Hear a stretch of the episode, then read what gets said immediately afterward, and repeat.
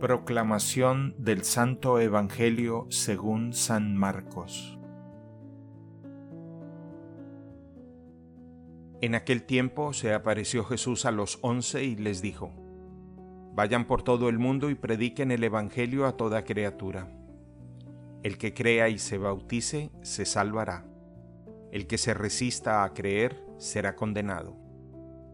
Estos son los milagros que acompañarán a los que hayan creído arrojarán demonios en mi nombre, hablarán lenguas nuevas, cogerán serpientes en sus manos, y si beben un veneno mortal no les hará daño. Impondrán las manos a los enfermos y éstos quedarán sanos. Palabra del Señor.